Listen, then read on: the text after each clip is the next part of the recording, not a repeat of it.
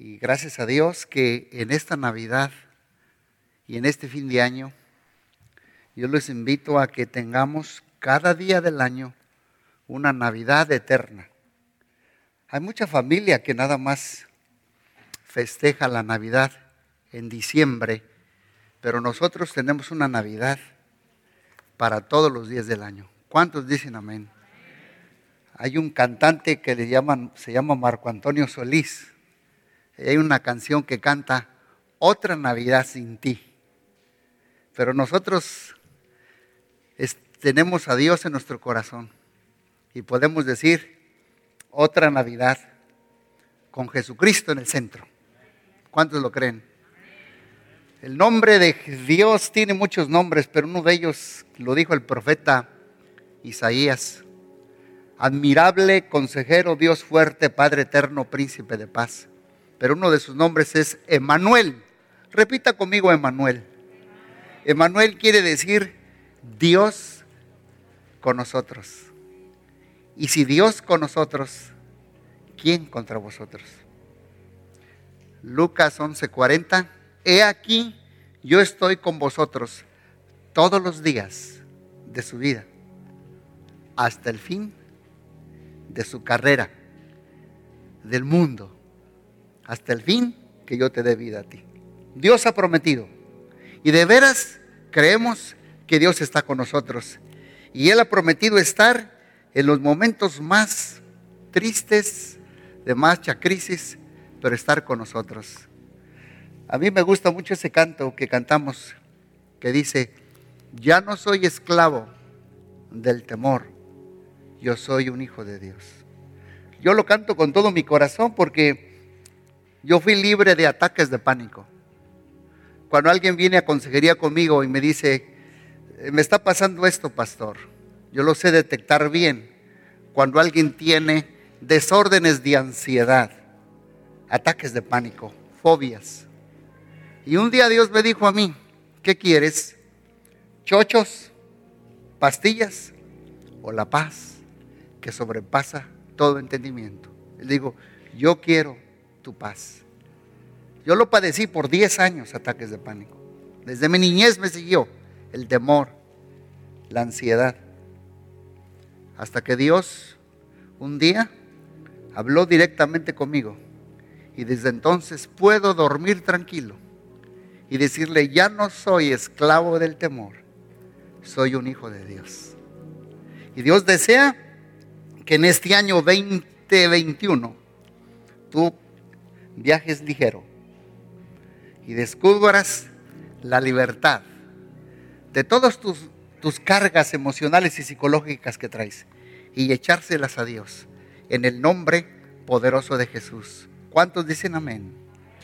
Por eso quiero hablarles sobre la palabra misterio, misterio encarnado. Quiero hablarles de Jesús. Diga conmigo la palabra misterio. Otro título que le podría yo poner es Misterio hecho carne, la Navidad. Es el misterio encarnado. La Navidad fue el misterio hecho carne. ¿Qué es un misterio? Un misterio es algo que nuestra mente humana no lo podemos entender. Un misterio es algo muy difícil de comprender. Es aquello que no se puede explicar o comprender con la mente, la lógica y la razón humana.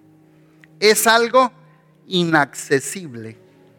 Es algo extraño, inexplicable, de descubrir o comprender por lo oculto que está o por pertenecer a un secreto escondido. ¿Y saben una cosa? Yo he descubierto que la vida misma es un misterio. El cuerpo humano es un misterio. La Biblia dice que el matrimonio es un misterio.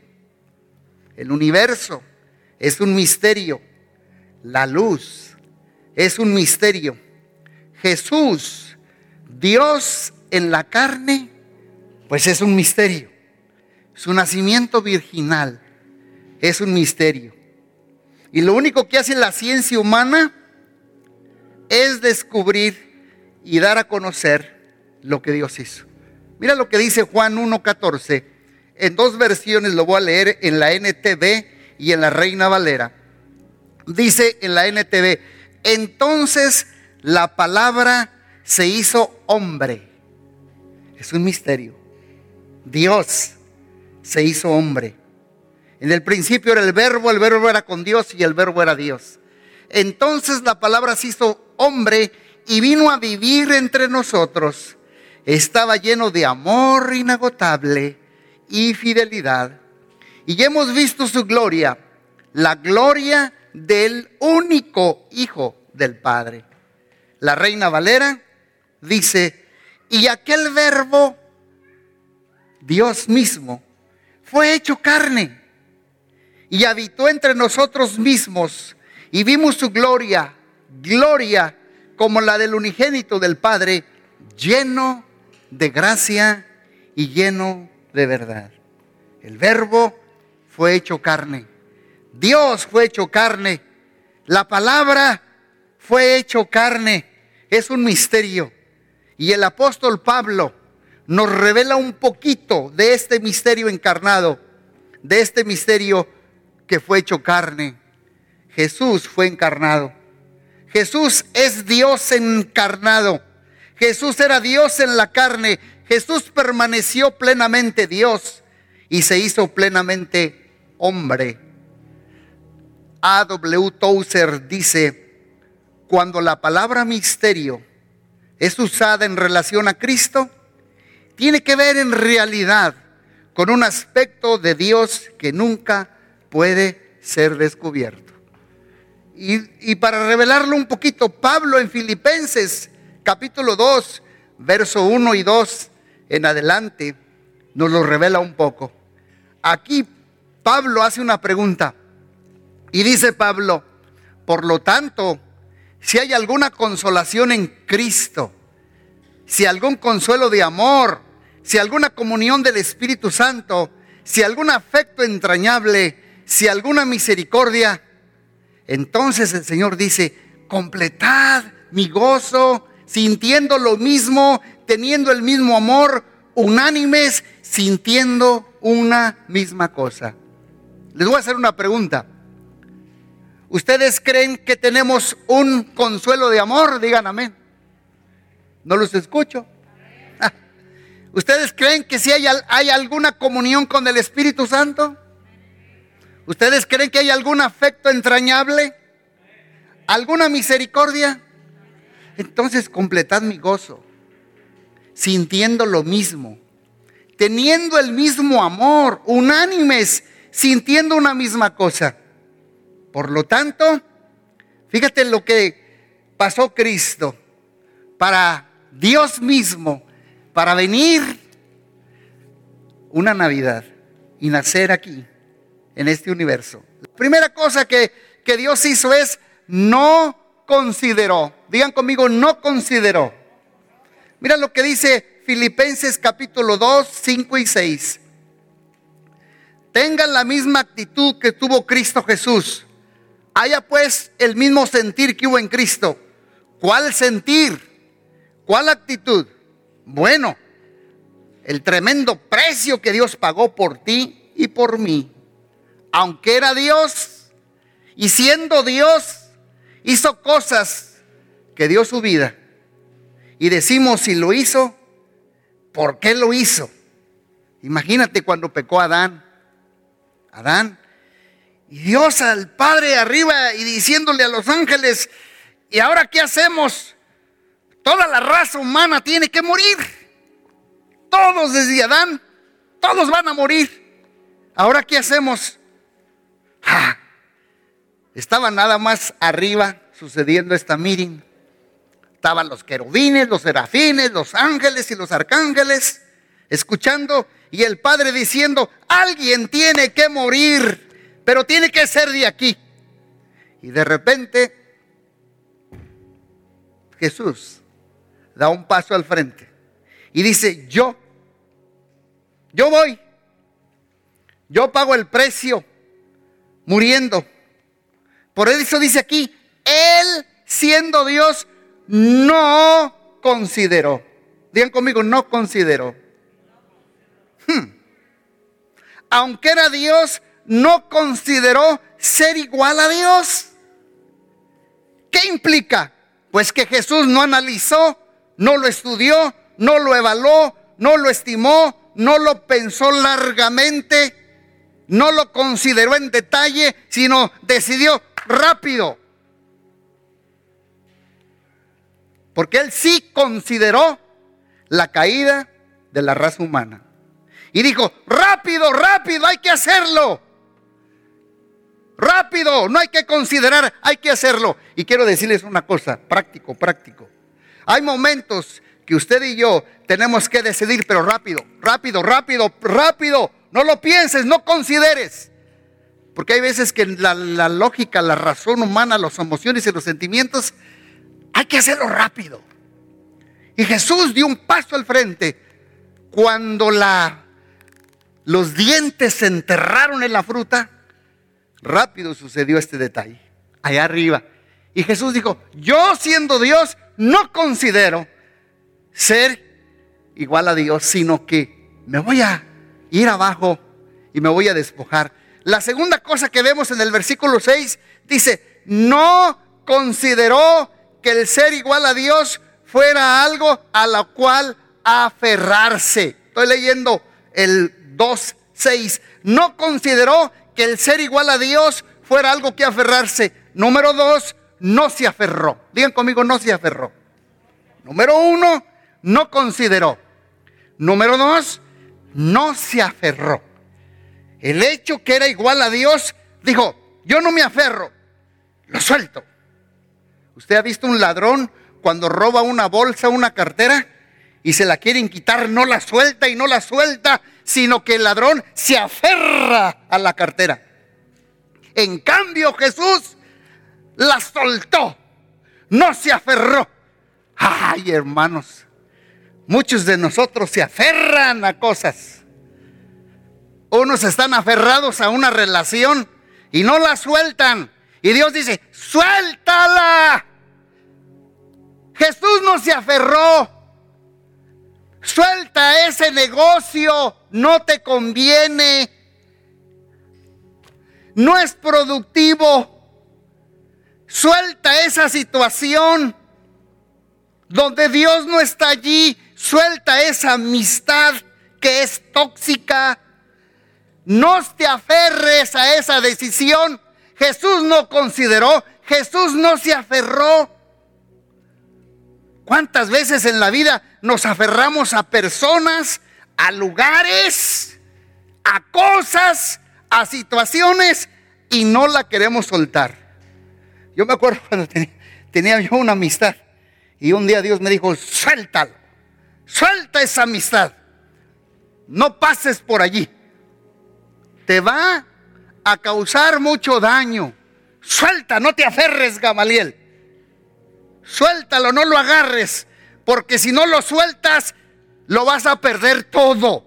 Si no lo sueltas, tus manos están llenas, pero cuando yo lo suelto, cuando yo suelto algo, por ejemplo, aquí traigo la cartera, cuando yo la suelto, entonces tengo las manos vacías para agarrar lo grande de parte de Dios.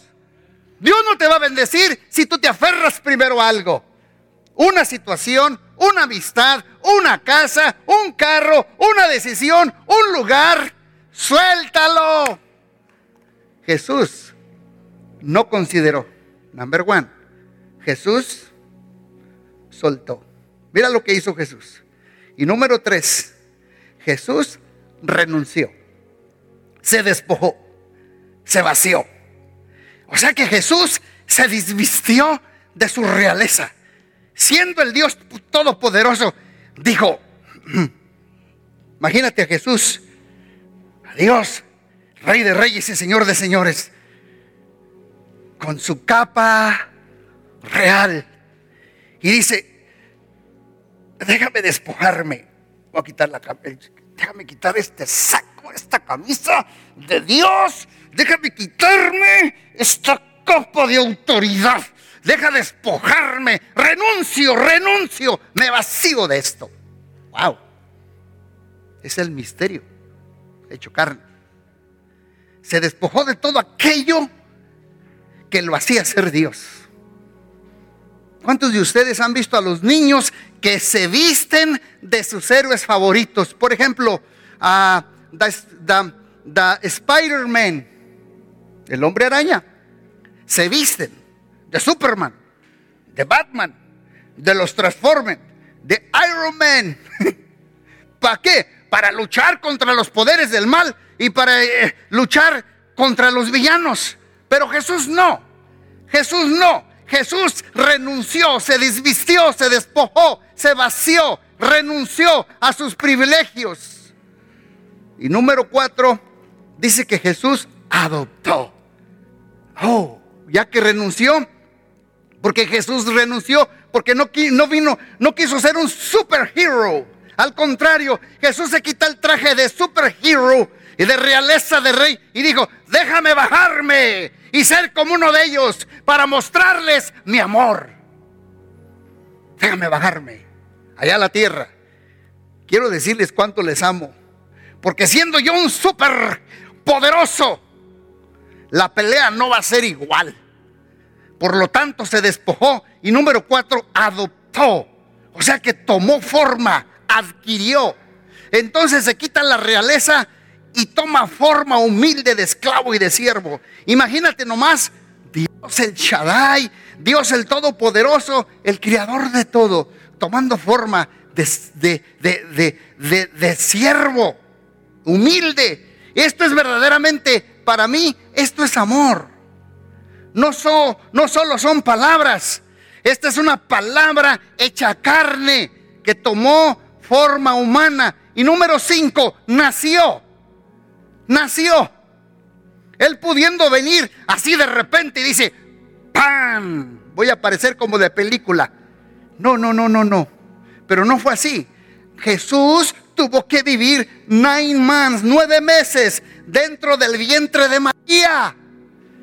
Porque si Jesús no hubiera sido gestado así, entonces hubiera sido como el diablo. El único que está aquí en la tierra que no nació de un vientre de una mujer es el diablo. Por eso es un ladrón. Es un ladrón, es Satanás. Está de ilegal en la tierra. Él no nació como Jesús. Jesús adoptó esa forma, la adquirió y nació. Fue gestado nueve meses. Y fue una gestación milagrosa. Porque fue una gestación humana. Fue el Espíritu Santo el cual intervino. Y es un misterio que nadie puede explicar. ¿Usted cree? Alguien me ha dicho a mí, ¿usted cree, Pastor Gamaliel, que el Espíritu Santo colocó la semilla y el esperma en el vientre de María? ¿En el óvulo? ¿Usted lo cree, pastor? Todavía no era casada la muchacha, estaba a punto de casarse, estaba comprometida con José y que, que salió embarazada del Espíritu Santo. Díganme si no es un misterio. Díganme si no es un misterio. Yo lo creo. Yo lo creo. Unos dicen, eso suena como adulterio. A mí me ha dicho, eso suena como adulterio. Pero a mí me suena como al amor de Dios. A mí me suena misericordia. A mí me suena gracia. A mí me suena bondad. A mí me suena a planes que yo no puedo entender. A mí me suena eso así. Porque no podía ser sembrado por ningún hombre humano porque entonces hubiese tenido muchas impurezas. Tenía que ser la gestación directa del Espíritu Santo. Por eso Jesús tomó forma humana y nació como bebé y creció y experimentó todo lo que tú y yo hemos experimentado. Fue un proceso divino, inexplicable, el cual adoptó, nació, no consideró, no se aferró, renunció y la número seis apareció en forma divina. Ahora Jesús tiene cuerpo humano, así como tú y yo. Él tuvo hambre, calor, frío, dolores, cansancio, quebrantos. Yo creo que estaba trabajando en la carpintería como su papá. Tenía 12, 13 años con la garlopa. ¿Conocen la garlopa? Bueno, es una palabra muy vieja. Bueno, el birbiquín. Tampoco conoce el birbiquín usted, ¿verdad? El gramil, mucho menos. El formón, tampoco lo conoce. Le voy a cambiar. El cepillo. Estaba así y dijo, ¡ah! Jesús experimentó eso. Ah, tengo hambre. Ay, tengo sed. Jesús experimentó todo. Por eso apareció en forma divina aquí en la tierra. Lo mismo que usted ha sentido, Él sintió. Lo mismo y lo sintió por amor. Así que usted no diga ya, ay hermano, ya no puedo. Pero quiero decirte que Jesús vive en ti y con Él puedes ser victorioso porque Jesús sí te entiende. Pastor, es que se me murió mi papá. A también a Jesús se le murió José, su papá. Jesús te entiende. Por eso lloró frente a la tumba de Lázaro. Jesús tuvo sed, tuvo hambre, se cortaba, tuvo cólicos de niño. Ah, tiene cólicos el bebé. Así como este niño tiene cólicos. Le están creciendo los dientes. Hay veces que lloran, a Jesús le están creciendo los dientes. Él lloró, él sintió, él sintió tu soledad. Él sintió lo que tú sientas. Hay veces que tú dices, es que no me entiende, es que estoy solo. También Jesús pasó eso. Escúchame. Por eso Él te entiende. Jesús puede entender la condición del hombre, porque Jesús tenía que identificarse con la raza humana. Él tenía que ser humano. Y número siete dice, se humilló. Ahora Jesús se humilló, bajó al nivel más bajo. El Dios Todopoderoso que los cielos no pueden contener, vino en un cuerpo humano y esto se llama humillarse.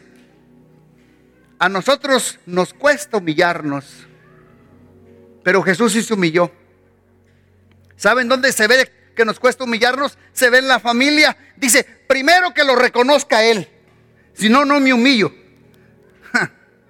Ay, primero que mi hija me pida perdón si yo no, no le pido perdón. Primero que, que mi cónyuge eh, me, me diga lo siento, perdóname. Se ve que no nos sabemos humillar en la familia, en el matrimonio, en las relaciones, pero Jesús sí lo hizo. Mira lo que dice Filipenses 2.8. Se humilló a sí mismo. Porque el que se humilla será exaltado. Si Jesús se humilla, ¿cuánto yo no me voy a humillar? Con alguna relación, con algo que me pasa, Jesús se humilló. Filipenses 2.8. Pero también dice otra cosa, así en obediencia. Y luego dice, y murió. Vamos a ver, obediencia y murió.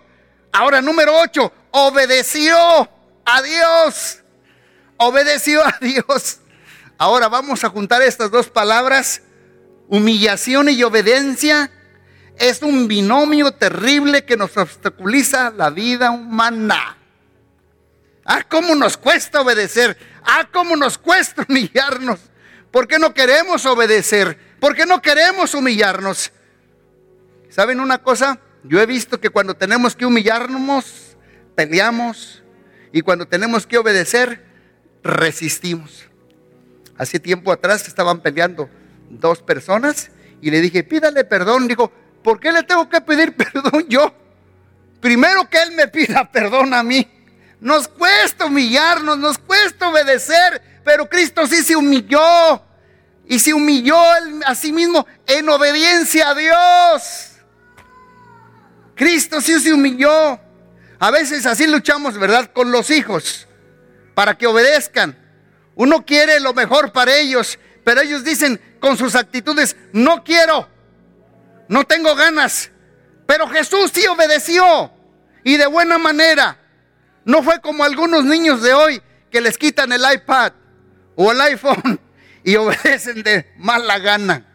¿Cuántas veces Dios nos ha dicho, hija, no es por allí, no lo hagas? Ah, ay Dios. Ese negocio no.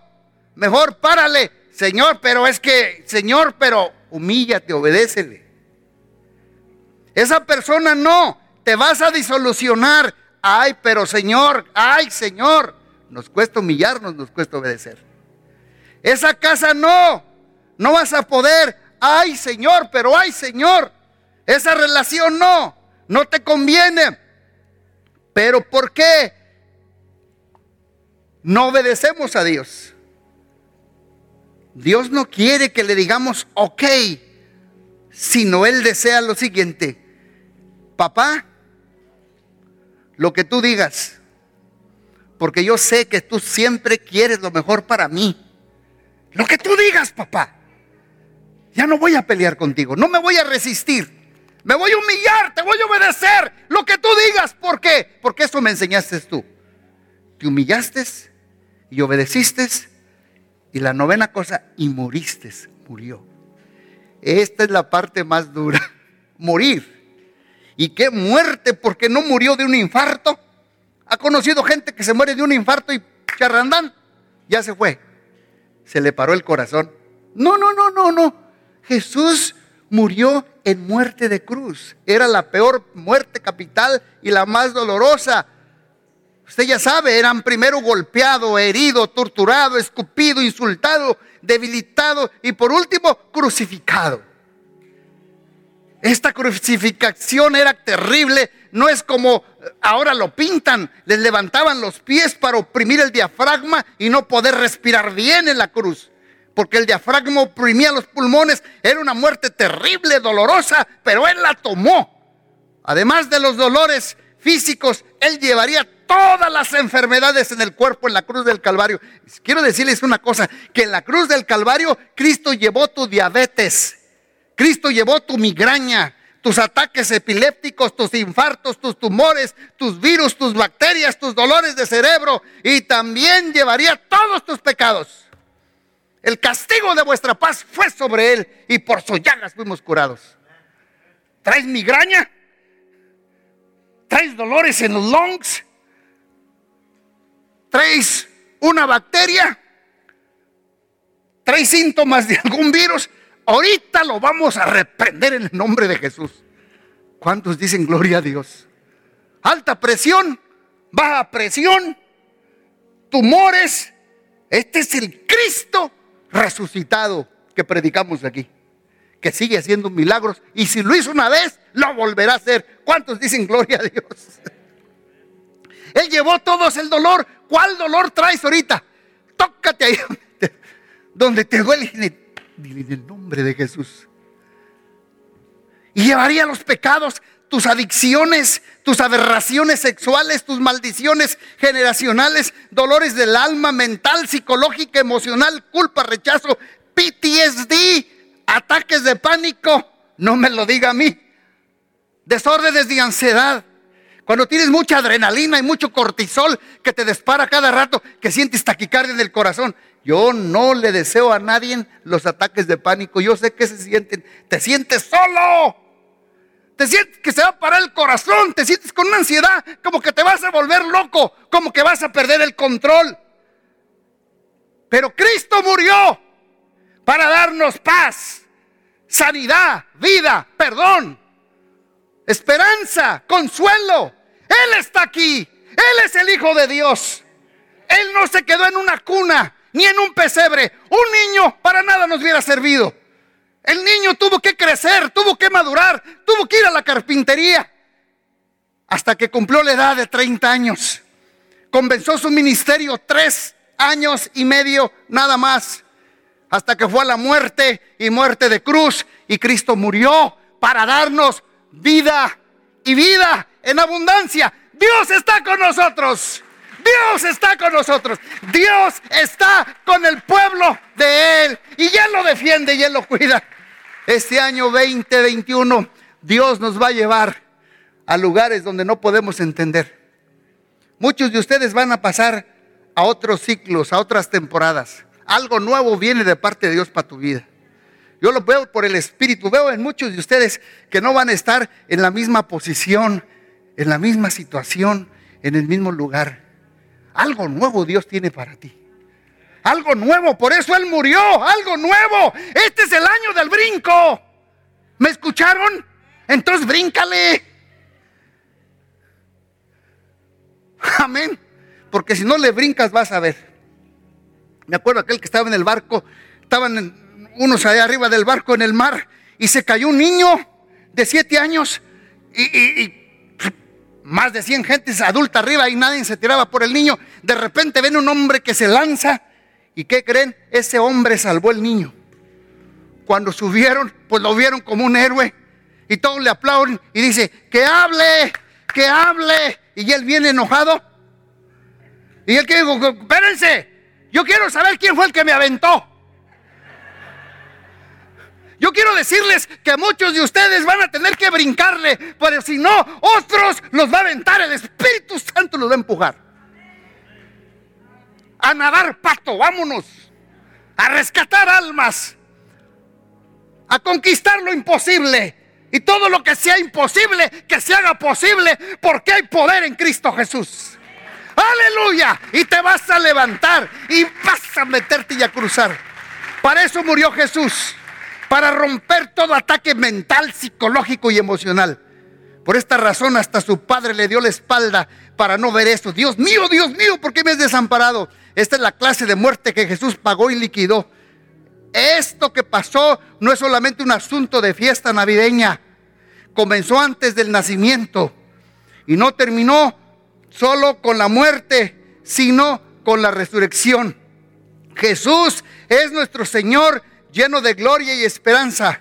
Este es el misterio hecho carne, el misterio encarnado. Número uno, no consideró. Dos, no se aferró. Tres, renunció. Cuatro, adoptó. Cinco, nació. Seis, apareció en forma humana. Siete, se humilló. Ocho, obedeció. Nueve, murió.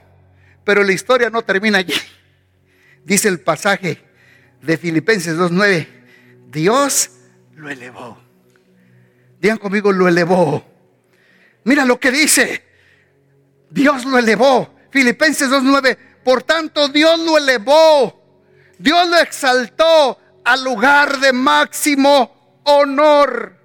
Dios lo elevó. Dios lo exaltó hasta lo sumo. ¿Hasta dónde? Hasta el tercer cielo. ¿Dónde está Él? En el tercer cielo.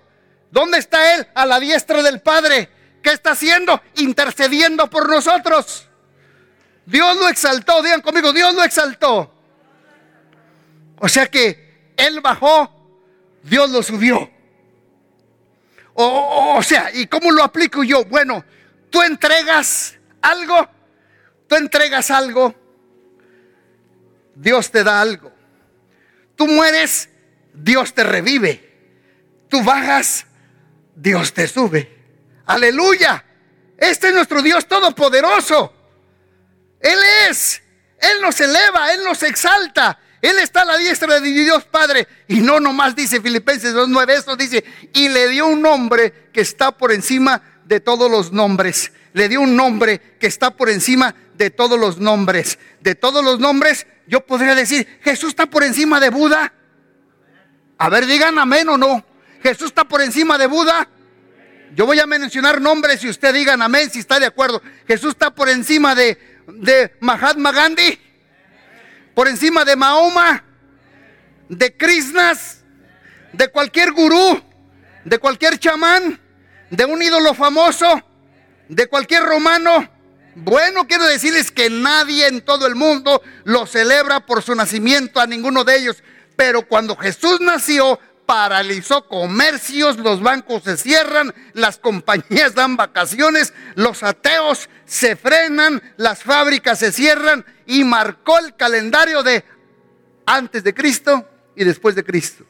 Y no termina allí, ya vamos terminando. Ahorita vamos a cantar, vamos a echarle una, pero para aventar la polilla para afuera. Dice, se dobla toda rodilla dice, lo elevó a lo máximo y le dio un nombre que está por encima de todo nombre. ¡Qué tortura! Mira, cuando yo era chico, siempre me acuerdo cuando iba a la escuela primaria, middle school, high school. ¿Cómo te llamas? Decía uno, yo me llamo Richard. Decía, ah, caray, qué nombre, ya me impresionó. ¿Y tú cómo te llamas? Yo me llamo Paul. ¿Y tú? Peter. ¿Y tú cómo te llamas? John Lennon. ¿Y tú cómo te llamas? Yo les quería decir Leonardo DiCaprio. no. ¿Tú cómo te llamas? Gamaliel. Y todos, ¿cómo? ¿Cómo? Gamaliel. ¿Y cómo te apellidas? Aguado. ¿Y qué creen? Ya cuando mi mamá me dijo, yo te puse Gamaliel porque Gamaliel significa recompensa de Dios. Ya cuando yo estaba allá en, la, en el college, en la high school, ¿cómo te llamas? Yo me llamo Gamaliel. What means that? Recompensa de Dios. Aleluya. Gloria a Dios. Dios le dio un nombre. El papá le dijo, se llama Jesus Christ, the Son of God. En el nombre de Jesús se doblan las enfermedades, se dobla toda rodilla. Le dio un nombre que está por encima de todo nombre. Y número 12, se dobla toda rodilla en su nombre. Para que ante el nombre de Jesús se doble toda rodilla. Y luego dice, los que están, vean conmigo, los que están en el cielo, los que están en la tierra y los que están debajo de la tierra. Los que están en el cielo se le tienen que doblar la rodillita. ¿Quién está en el cielo? Ángeles, serafines, querubines, arcángeles. ¿Eh? A doblar rodilla ante él, los que están en la tierra. ¿Quiénes estamos en la tierra? Bueno, los que estamos aquí abajo en la tierra. Somos más de 7 billones de humanos. Niños, jóvenes, bebés, reyes, sabios, ricos, empresarios, emperadores, distinguidos, césares, romanos, rusos, chinos, anglos, Hitler, toda rodilla se va a doblar ante Cristo. Les guste o no les guste, un día toda rodilla se doblará. Toda rodilla. Y los que están debajo de la tierra, ¿quién está bajo de la tierra? Satanás, Lucifer, la bestia, el dragón, el diablo, los demonios, los espíritus inmundos, los ángeles caídos, el cielo, la tierra y debajo de la tierra, todos nos vamos a doblar ante Jesús. Todos, todos nos vamos a doblar. Le dio un nombre para que el nombre de Jesús se doble toda rodilla. Y terminamos con la parte más difícil de nuestra vida. Toda lengua, la 13, toda lengua confiese que Cristo es el Señor. Toda lengua declare Vamos a declarar comunidad cristiana. Di conmigo, Cristo es el Señor. No, pero con ganas digan, Cristo es el Señor. Que toda lengua confiese que Cristo es el... No, pero con... A ver este lado. Que toda lengua confiese que... A ver, voy a ver acá porque esto parece que comieron menudo. Déjate. Toda lengua confiese que qué. Toda lengua confiese que... Los dos, Cristo es el Señor. Cristo es el Señor. Cristo es el Señor. Vamos iglesia. Cristo es el Señor. Cristo es el Señor. Toda lengua confiese que Cristo, Cristo, Cristo es el Señor. Aleluya. ¿Cuántos dicen amén? Aún los que no quieren se doblarán un día. Toda lengua, toda lengua, etnia, tribu, raza, anglosajón, African American, caucásico, asiático, europeo, africano, latino, caribeño, Nati American, pigmeo, mongol, mexicano, argentino, ecuatoriano, países galos, Holanda, Noruega, Islanda, Nueva Zelanda, Suecia, Suiza, Australia, chichimeca, tolteca, inca, maya, zapoteca, otomí, etcétera, etcétera. Toda lengua confiesa que qué? Cristo es el Señor. ¿Que qué? Que Cristo es el Señor. Y terminamos con Lucas 1, 68 al 70. Zacarías lleno del Espíritu Santo profetizó y se le quitó lo mudo. Por nueve meses quedó mudo hasta que profetizó. ¿Saben cómo habló Zacarías? Ustedes saben que Dios lo dejó mudo, mudo por incrédulo. ¿Saben cuál, cuál fue la primera cosa que Zacarías habló? Cuando le dijeron a Elizabeth, ¿cómo le ponemos al niño? Dice, pregúntele a su papá. Y como él estaba mudo, dijo, mm, Juan. Comenzó a hablar. ¿Qué significa Juan? Come on. Juan. A ver, googleenle. What means Jan? Fue la primera palabra. Pregúntenle a su papá y comienza a profetizar. ¿Qué significa Jan? ¿Cómo se llama? Pregúntenle a él. No, pero pues no habla, tiene nueve meses. No, pregúntenle. Porque dice, tú no hablarás hasta que el niño, hasta que el niño, el niño, tu esposa dé a luz al niño. Y le preguntan y dice, se llama Juan. Y él empieza, alaben al Señor Dios de Israel, porque ha visitado y redimido a su pueblo.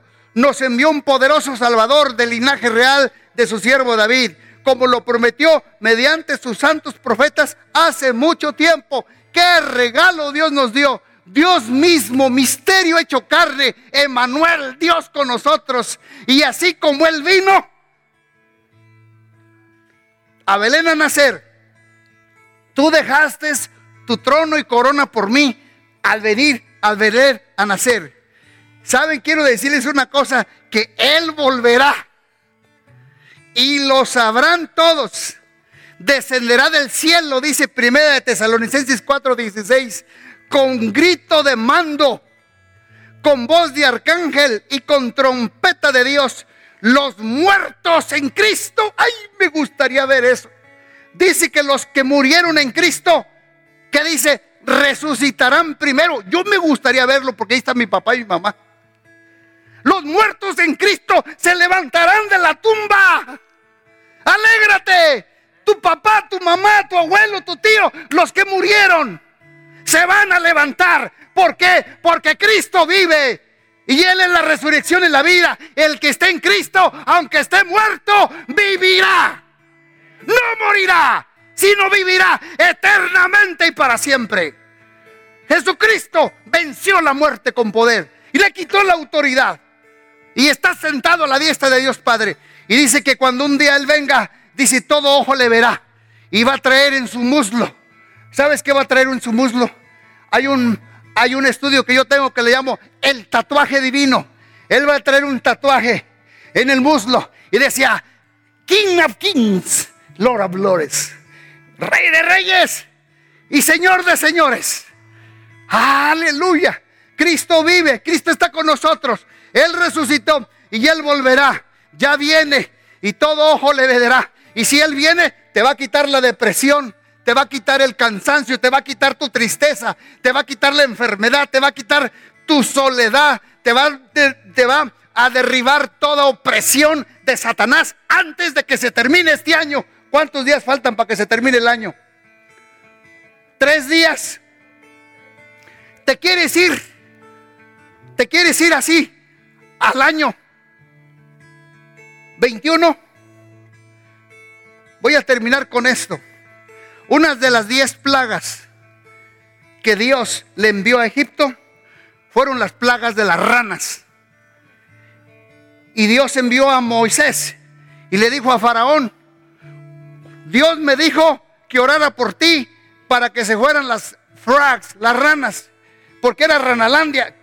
Estaban comiendo pizza y había ranas. Iban al toilet y había ranas. Se ponían los calcetines y había ranas. Los zapatos había ranas. El tenedor, una rana. Abrían la cortina, otra rana. La cama, otra rana. Y Faraón dijo, Ranalandia nos invadió.